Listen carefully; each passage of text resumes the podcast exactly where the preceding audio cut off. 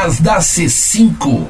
Quando você leva o cachorro pra dentro da tua casa, você começa a dar. Aí você tem que dar o braço a torcer daquilo que falam que cachorro é que nem filho, né? E é verdade, você passa a maior parte do tempo querendo socar ele.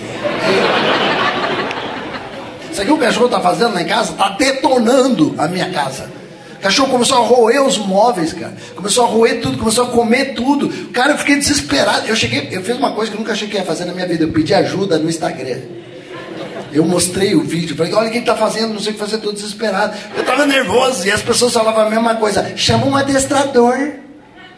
Eu falei, eu preciso de um adestrador, eu preciso de um exorcista. E nem é para tirar o demônio do corpo do cachorro, é só para recuperar o cabo do meu computador.